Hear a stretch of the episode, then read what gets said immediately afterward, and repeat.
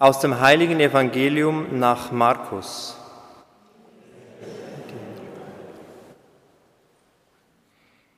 In jener Zeit lief ein Mann auf Jesus zu, fiel ihm vor ihm auf die Knie und fragte ihn, Guter Meister, was muss ich tun, um das ewige Leben zu erben? Jesus antwortete ihm, Warum nennst du mich gut? Niemand ist gut außer der eine Gott. Du kennst doch die Gebote. Du sollst nicht töten, du sollst nicht die Ehe brechen, du sollst nicht stehlen, du sollst nicht falsch aussagen, du sollst keinen Raub begehen, ehre deinen Vater und deine Mutter. Er erwiderte ihm, Meister, All diese Gebote habe ich von Jugend an befolgt. Da sah ihn Jesus an, umarmte ihn und sagte, eines fehlt dir noch. Geh, verkauf, was du hast, gib es den Armen, und du wirst einen Schatz im Himmel haben. Dann komm und folge mir nach. Der Mann aber war betrübt, als er das hörte, und ging traurig weg, denn er hatte ein großes Vermögen. Da sah Jesus seine Jünger an und sagte zu ihnen, wie schwer ist es für Menschen, die viel besitzen, in das Reich Gottes zu kommen. Die Jünger waren über seine Worte bestürzt. Jesus aber sagte noch einmal zu ihnen, meine Kinder, wie schwer ist es, in das Reich Gottes zu kommen. Leichter geht ein Kamel durch ein Nadelöhr, als dass ein Reicher in das Reich Gottes gelangt. Sie aber gerieten über alle Maßen außer sich vor Schrecken und sagten zueinander, wer kann dann noch gerettet werden? Jesus sah sie an und sagte, für Menschen ist das unmöglich aber nicht für Gott.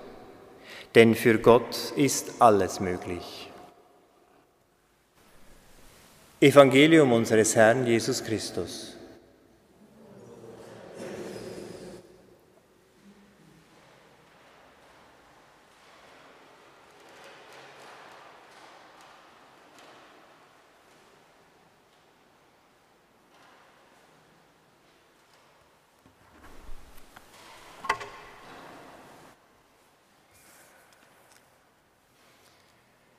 Liebe Schwestern und Brüder im Glauben, auf den ersten Blick scheint ja die Lesung und das Evangelium nicht so recht zusammenzupassen. Wenn man allerdings die Weisheit ins Zentrum stellt, wie in der Lesung, von der in der Lesung die Rede war, dann finden sie zusammen. Denn beim Evangelium geht es schließlich um die Einstellung gegenüber vom Reichtum. Und da spielt Weisheit eine große Rolle.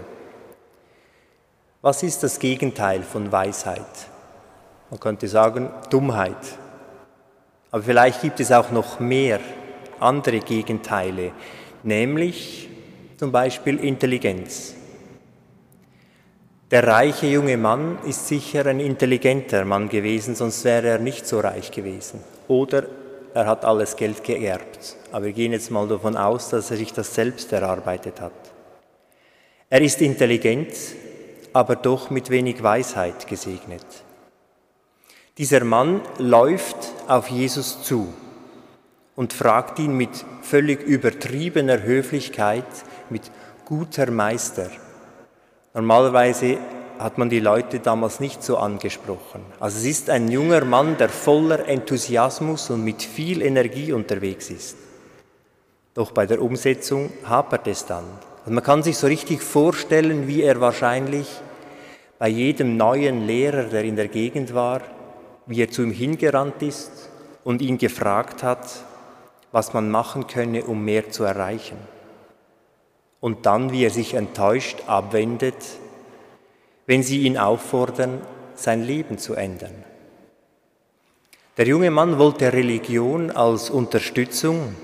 Er war daran interessiert, die Religion für seine eigenen Zwecke zu nutzen. vielleicht ohne von ihr herausgefordert zu werden. Und das haben wir alle manchmal in uns. Einige von uns vermeiden Herausforderungen, indem sie sich weigern, sich zu ändern. Andere weichen den Herausforderungen aus, indem sie sich ständig ändern und nicht mal etwas kontinuierlich machen. Der reiche junge Mann war ein echter Gläubiger des anderen Gottes, nämlich des Gottes Mammon. Und zwischen diesen beiden Göttern, zwischen Gott, der in Jesus Christus da ist, und dem Mammon, da gibt es keinen endgültigen Frieden. Jesus selbst sagt, ihr könnt nicht Gott und dem Mammon dienen. Wenn wir auf uns selbst schauen, auch wir sind oft geschickt darin, beides miteinander zu verbinden. Oft dienen wir Menschen mit dem Geist des Mammons, indem wir sogar in der Spiritualität nach Schnäppchen und nach Profit suchen. Viele von uns versuchen den Zugang zu Gott möglichst billig und einfach zu kriegen. Und wenn man etwas in Gott investiert, dann will man auch etwas zurückbekommen. Und das ist nicht immer nur schlecht. Ignatius selbst, der Ordensgründer der Jesuiten, benutzt in seinem Exerzitienbuch, die geistlichen Übungen, über 40 Mal das Wort, man soll Nutzen ziehen aus dem Gebet. Doch der religiöse oder der geistliche Nutzen ist nicht immer gleichzusetzen mit Geld oder mit einem Gewinn im Außen. Ja, manchmal ist der geistliche Nutzen sogar etwas, das gar nicht so schön ist im ersten Moment. Ein Beispiel. Es kann nützlich sein, dass man traurig ist. Wenn man im Gebet zum Beispiel erkennt, dass man einen Fehler gemacht hat, jemandem gegenüber, und man spürt, dass man traurig wird wegen, diesen, wegen dieses Fehlers, dann sollte man diese Trauer und diese Reue auch ein bisschen nachspüren. Man soll sie nicht gleich verdrängen, nur weil sie einem nicht gefällt, sondern man soll die Trauer ruhig ein bisschen spüren und auch die Reue. Das ist wichtig, weil nur wenn wir diese Reue auch wirklich spüren, werden wir das nächste Mal den Fehler vielleicht nicht mehr begehen.